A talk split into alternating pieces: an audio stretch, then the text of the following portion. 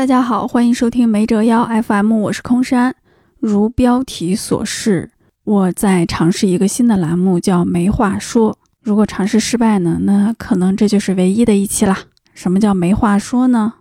现在电影行业非常的惨淡，我们所预期的那个开闸放水好像还没来，据说已经在路上了啊。本来能说的电影，能放开评价的电影，甚至综艺剧集就不多。那现在更是惨淡。没折腰 FM 上一期节目还是国庆档发的，难以想象，将近三十天了，只有一部我已经忘记名字的电影，非常小体量的新片定档上映。除此之外，没有新片。那么这个没话说，就相当于一份。音频的影视周报夹杂我一点不成熟的评论。好的，那下面进入正题。第一部分内地消息：上周六，B 站举行国创动画作品发布会，宣布《三体》动画十二月三日上线。没有想到，最先来的竟然是动画版的《三体》。众所周知，每个《三体》项目耗时都挺久的，因为它是一个科幻的特效的巨制。哪怕是这个最早来的动画版，它二零一九年六月也公布过概念预告，到现在已经是三年多了。看了一下预告片，感觉还挺一般的吧，渲染和分层好像都差点意思，不知道正式上线的品质会怎么样。期待到时候大家都去审判一下。然后也说一下其他公司做的《三体》项目，腾讯的《三体》剧集。这个项目连续三年亮相了鹅厂的所谓重磅片单啊，然后二零二零年十二月杀青，就相当于已经杀青快两年了。然后去年的十一月发了第一支预告，那个时候大家以为会上，结果没有。今年六月，在这个二零二二鹅厂重磅大剧片单上，它又亮相了，然后发了一批剧照，一支预告，看那个阵势。包括演员明星们的联动，感觉是要上了，结果到现在四个月了还是没上。另外一个最知名的，那就是游族影业，二零一三年就在广电立项的《三体》电影，这个时间就更长了。二零一五年三月开机，那个时候是雄心壮志啊，那个时候中国电影也是蓬勃发展的时期。属于什么牛鬼蛇神都能拍电影的，属于综艺都能在大年初一往电影院里放的那么一个年代啊！比如二零一四年《爸爸去哪儿》竟然拿下过七亿票房，那是非常不可思议的一个年代啊！尤其是我们从疫情时代往后回望，然后这个游族影业的《三体》开机没多久就宣布定档二零一六年七月。他是在二零一五年八月杀青的，二零一三年立项，到现在都快十年了。然后这个导演是张帆帆，他拍过什么电影呢？《密室之不可靠岸》《密室之不可告人》。然后这个项目自己的经历，我觉得都能写成一本书了，或者至少是写一个大的特稿。然后《三体》电影，我还看了一下他的官微，他上一条微博竟然还是。公布《流浪地球》电影票的抽奖名单，那条微博发在二零一九年的一月底。嗯，我觉得这个项目可以说是已经判了死刑了。他的主演包括冯绍峰、张静初、吴刚、唐嫣、张翰等等等等。然后还有一个网飞版的《三体》，这个进度还是比较快的。第一季今年九月已经杀青了，当时发了一支片花，大家争议还挺多的，普遍说这个作品还有一些符号化的中国景观的呈现，也不知道啊，人家正片还没放出来呢，你只看了一下布景，我觉得这个评价可能有点草率。然后是曾国祥执导的首集，预计二零二三年播出，这个应该还起码第一季能看到。当然，如果大家对《三体》感兴趣的话，应该看过一个叫《水滴》的短片。有很多人说那个是最成功的《三体》影视化的作品，其实就是从一个小点儿无限的放大还是无限的缩小，我也有点忘了。我自己特别推荐的完整的被改编过的《三体》是七二九声工厂的《三体》广播剧，这个是喜马拉雅的王牌广播剧，也是七二九声工厂的大制作。我自己大概听了有一点五遍吧，制作非常的豪华，而且它不会让你有破灭的感觉，因为它是一个没有画面的广播剧。我记得听到末日之战那一集，也就是水滴正式对人类舰队发起攻击的那一集。我走在北京的夜晚里，泪流满面，听那一集，非常的辽阔、悲壮、宏大。推荐没有看过《三体》的朋友，可以通过这个广播剧去了解《三体》；也推荐已经看过《三体》原著的朋友，通过声音的方式再感受一下这个广播剧，改编的相当精彩。十月二十七日，华谊兄弟宣布裁员，精简宣发团队，影视行业又一个小小的不被重视的悲惨信息。我看到这个消息的时候，第一反应是去年还是前年，华谊的王中军吧，他出售自己私藏的艺术品来试图盘活华谊兄弟的现金流。当时他还说做这个事儿不丢人。那现在看华谊兄弟还是活得比较惨的，他今年好像只在院线上过一部《月球陨落》，这个电影全球票房不到六千万美元。属于一个商业上比较失败的作品，艺术成就也没啥。然后华谊兄弟二零二二年前三季度已经亏损了二点六亿元，这个是他第三季度发的报告里面写的。年初到报告期末，他营收三点六六亿元，同比减少了百分之六十一点六六，属于腰斩级别的减少。然后大家可以回忆一下华谊兄弟他的作品和他在民营电影企业里面的地位，之前也是属于绝对的一线梯队的，像《画皮》《寻龙诀》《风声》《罗曼蒂克消亡史》《西游降魔篇》等等，都是华谊兄弟出品的，而且他的很多作品，我觉得都是开创性的，有的甚至是无法复制、无法再现的，比如《八佰》那样的电影。也是华谊兄弟简直恨不得掏空家底儿拍的那么一个作品。八佰也是二零年影院复工后第一批敢于走进影院帮影院召回观众的作品。然后他去年的一个比较大的作品是《铁道英雄》啊，一个非常失败的主旋律电影，投资大收益小，不如伯纳身段好。不知道大家还记不记得？在八佰上映前，我们看到华谊的一些信息，有的是什么华谊怎么就是红色教育课，包括正式成立党委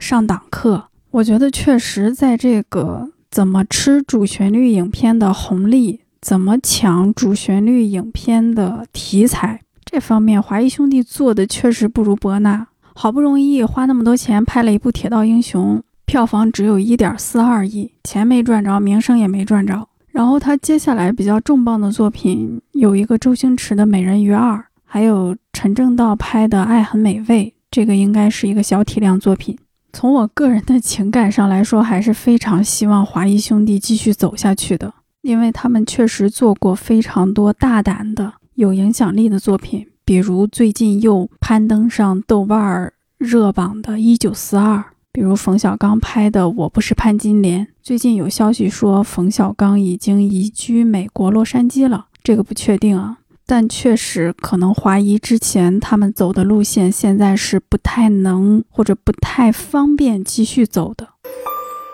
港台消息，电影关于我和鬼变成家人的那件事曝光了前导预告。非常好笑，推荐大家都去看一下这个电影，简直集齐了我们内地电影不可触碰的几个元素：鬼、冥婚、男性和男性冥婚，而且而且许光汉饰演的这个角色是一名警察。我看采访，许光汉说他有吊钢丝 全裸演出的场景，不过预告里面是打码的。非常期待这个作品在商业上和艺术上取得成功，也非常期待台湾地区能够推出更多类似题材的作品。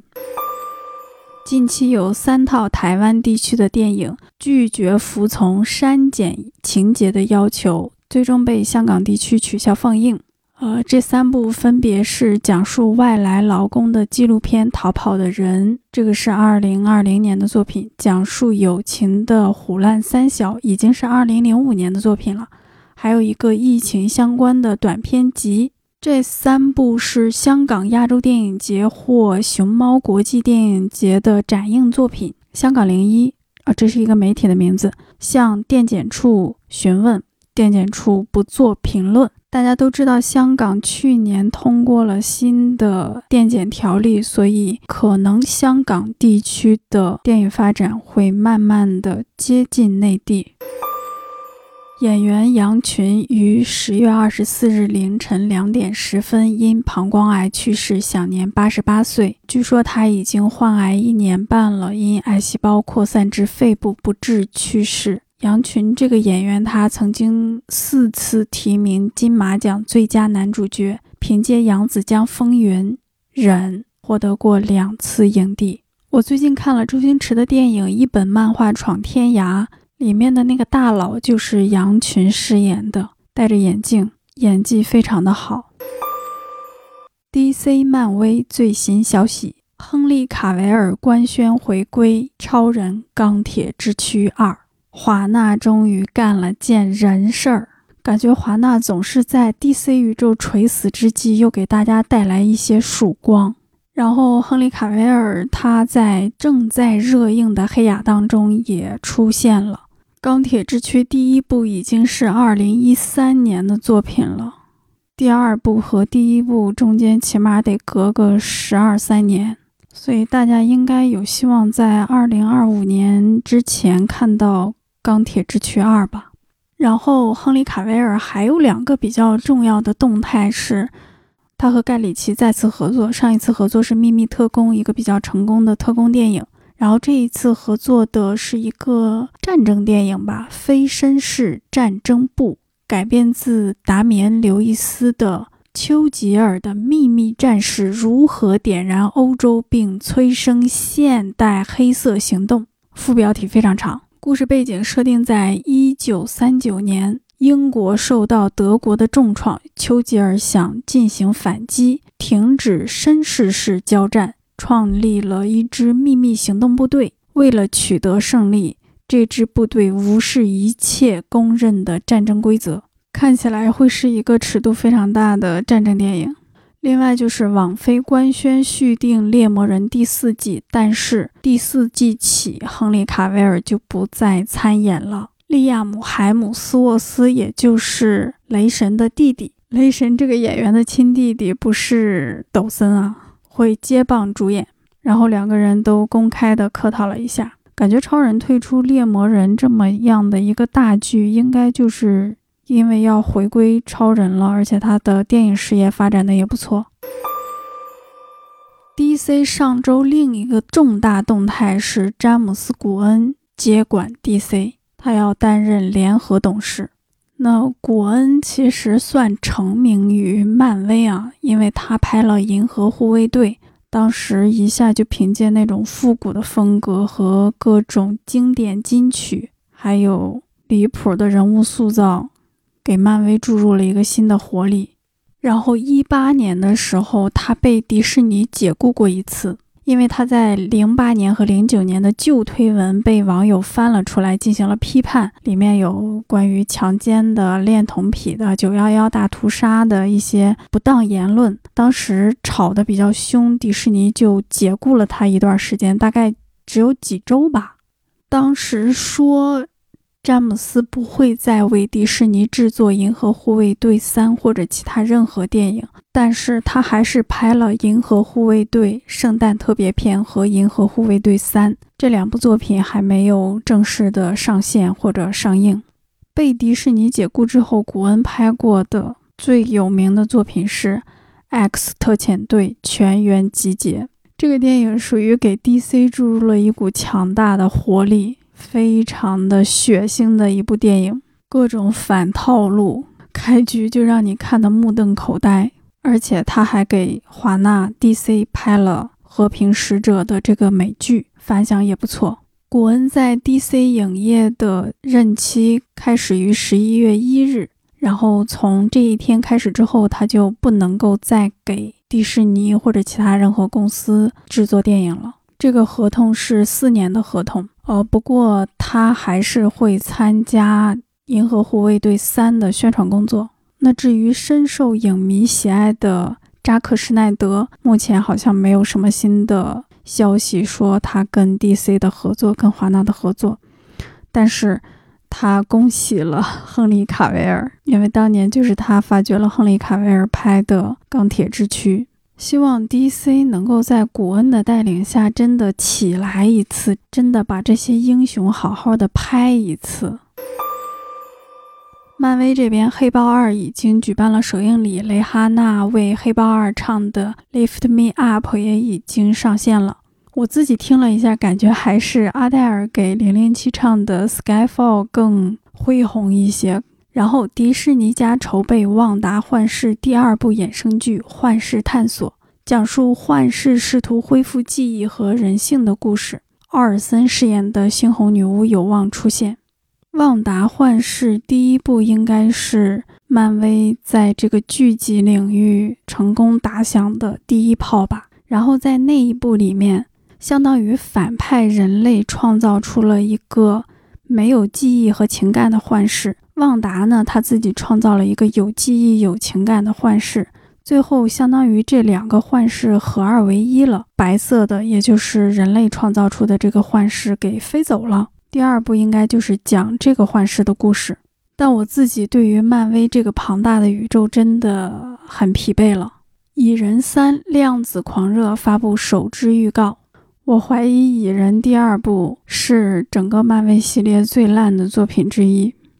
我已经不记得讲的是什么了，只记得 bug 无数。那这个蚁人三：量子狂热，看预告是他们这一家人进入了量子世界。然后那里面也出现了各种各样的角色，最终不知有一个什么阴谋，还是怎么拯救世界，就相当于在量子世界里面开辟了一个新的战场，大家都有各自的战场嘛。那奇异博士第二部是去了平行宇宙，跟他自己战斗；小蜘蛛是跟平行宇宙里面各个蜘蛛侠的反派战斗；那惊奇女士是在别的星球上进行战斗。我已经不想花钱看这种东西了。永恒族将回归漫威宇宙，这个是永恒族制片人内特摩尔接受采访时说的。刚刚说到《蚁人二》是漫威最差的作品之一，那永恒族也跟他旗鼓相当吧？然后竟然还能回归，不懂，不理解是怎么布局的。《毒液三》确认导演，导演是该系列的编剧凯利马塞尔亲自指导。《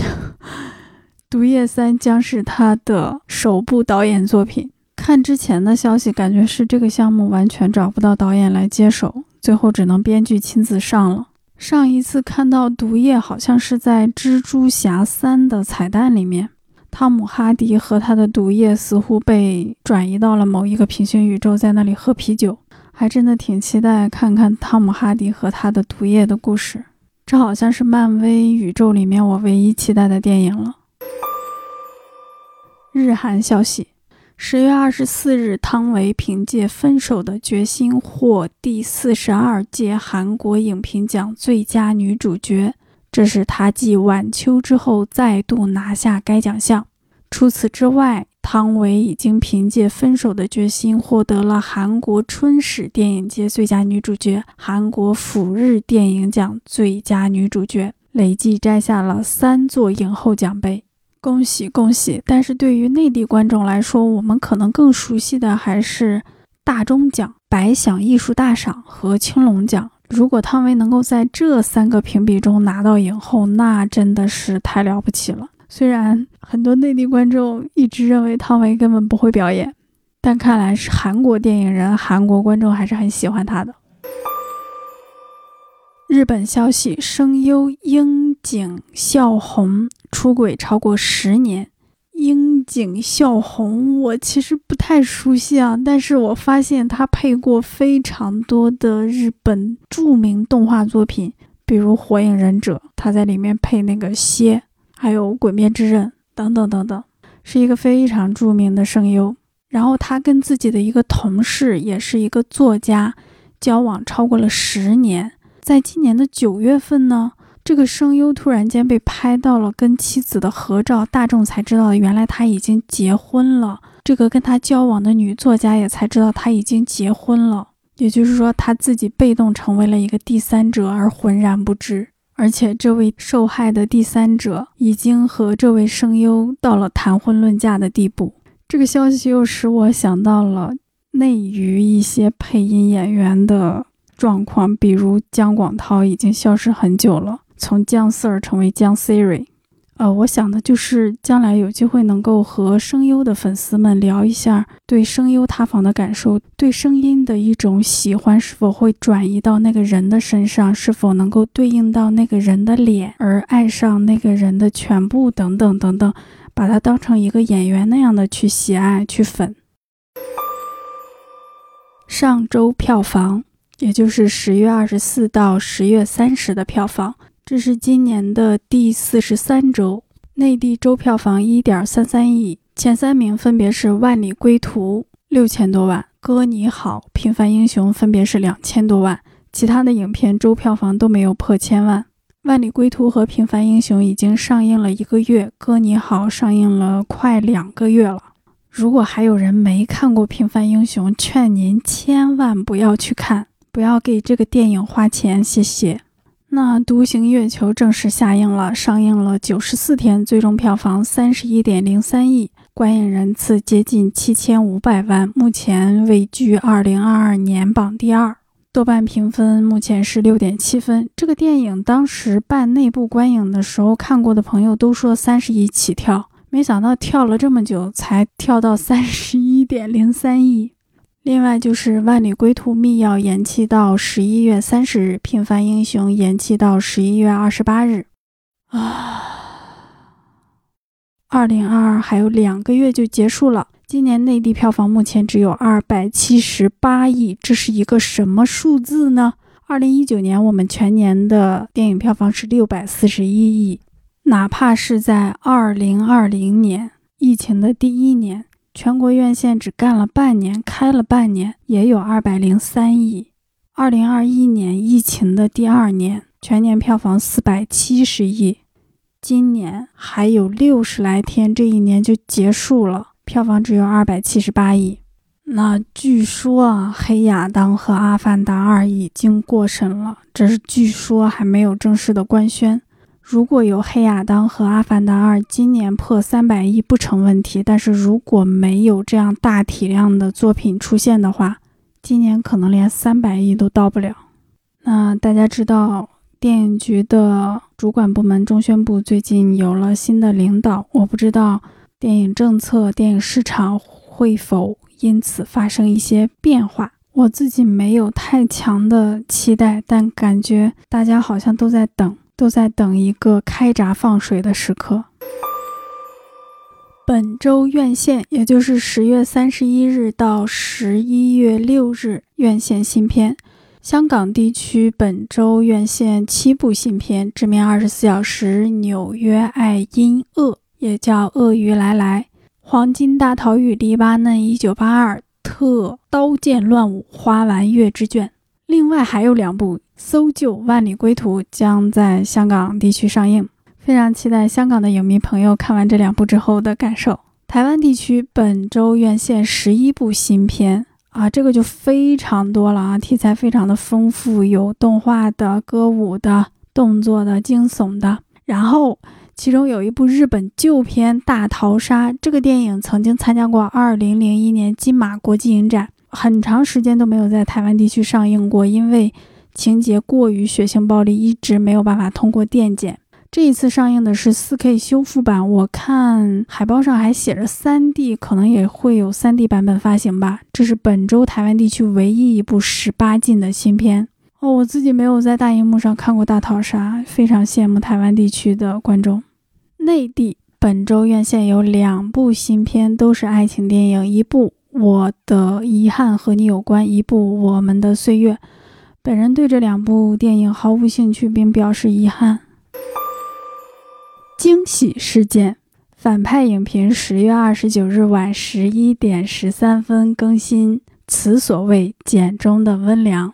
距离上次更新已超过半年。啊，与此同时，我们也可以看到反派其实他有了一个小号，叫做“司机办公室”，在九月二十六日更新了《分手的决心》的影评。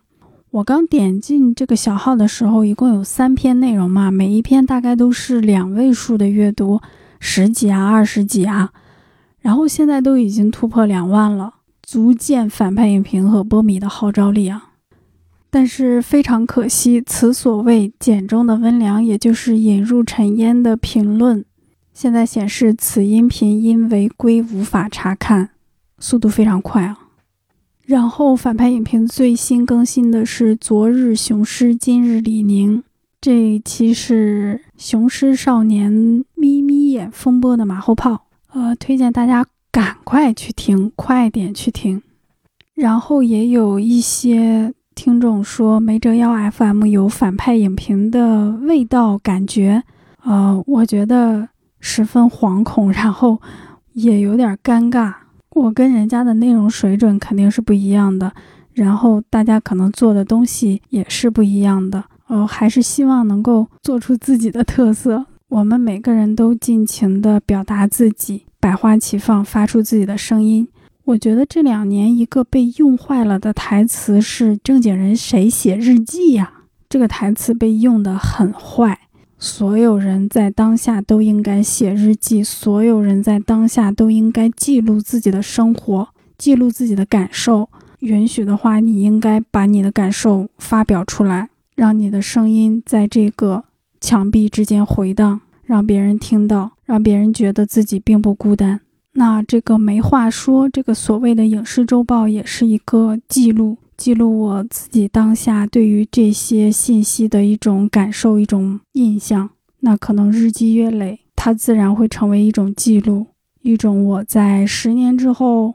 五年之后回看，哦，原来当时我们的电影市场是这样的，原来当时发生的是这些事，而我的感受是这样的。好，那这一期节目就到这里了。如果大家有什么意见的话，可以给我评论、留言、发私信都可以。呃，我的节目会在喜马拉雅、小宇宙、网易云音乐、微信公号都会推送。然后，请大家不要在喜马拉雅上给我打赏，因为喜马拉雅会扣很多。非常感谢给我打赏过的听众，内心充满感恩，谢谢。